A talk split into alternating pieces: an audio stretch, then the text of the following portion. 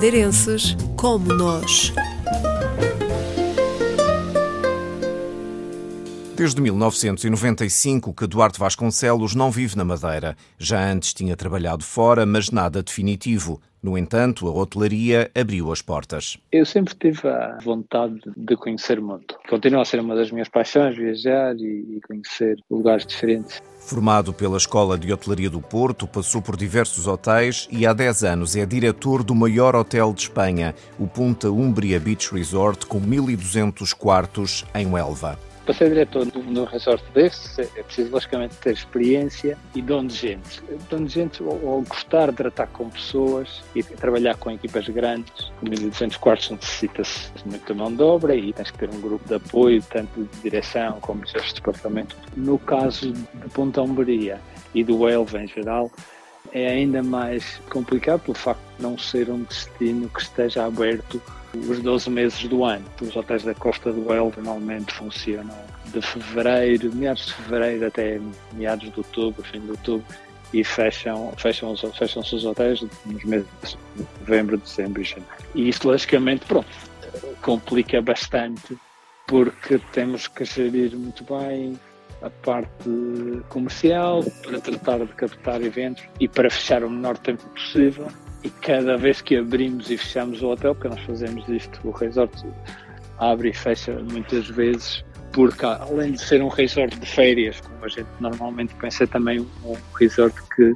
que pelas instalações permite organizar muitos eventos, muitos eventos corporativos. Além de diretor do resort, Duarte Vasconcelos, 55 anos, é diretor da zona do Elva dos hotéis Barceló e participa no futuro desenvolvimento do grupo para o Algarve.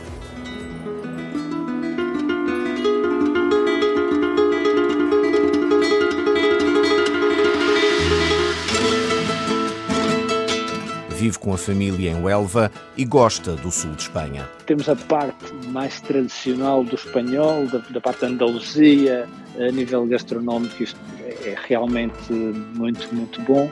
E pronto, se comparamos com a Madeira, a grande diferença é que no verão faz muito, muito calor, as praias, logicamente, e um ambiente muito, muito de verão, muito agradável, e no inverno é bastante mais frio.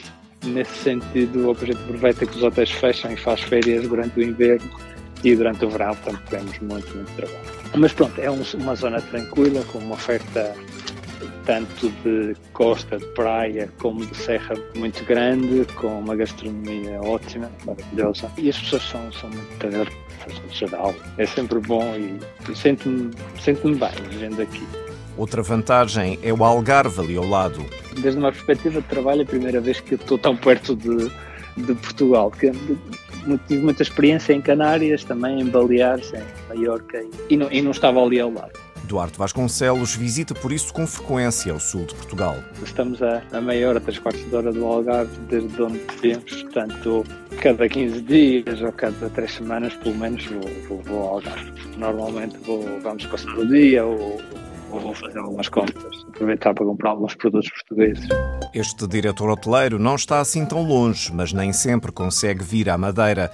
Muitas vezes são os pais, os irmãos ou os sobrinhos que o visitam em Huelva mas de vez em quando sabe bem voltar a casa. A comida e passear pelo centro de Funchal, passear pela Avenida Arriaga, tudo, tudo, tudo que mudou o mercado, a Zona Velha, ver algumas caras conhecidas e então aproveito para ver alguns amigos, poucos dos que, dos que ainda, ainda tenho na Madeira, mas principalmente família e desfrutar muito do centro de Funchal, que continua a ser uma cidade e cada vez mais espetacular, uma cidade muito bonita.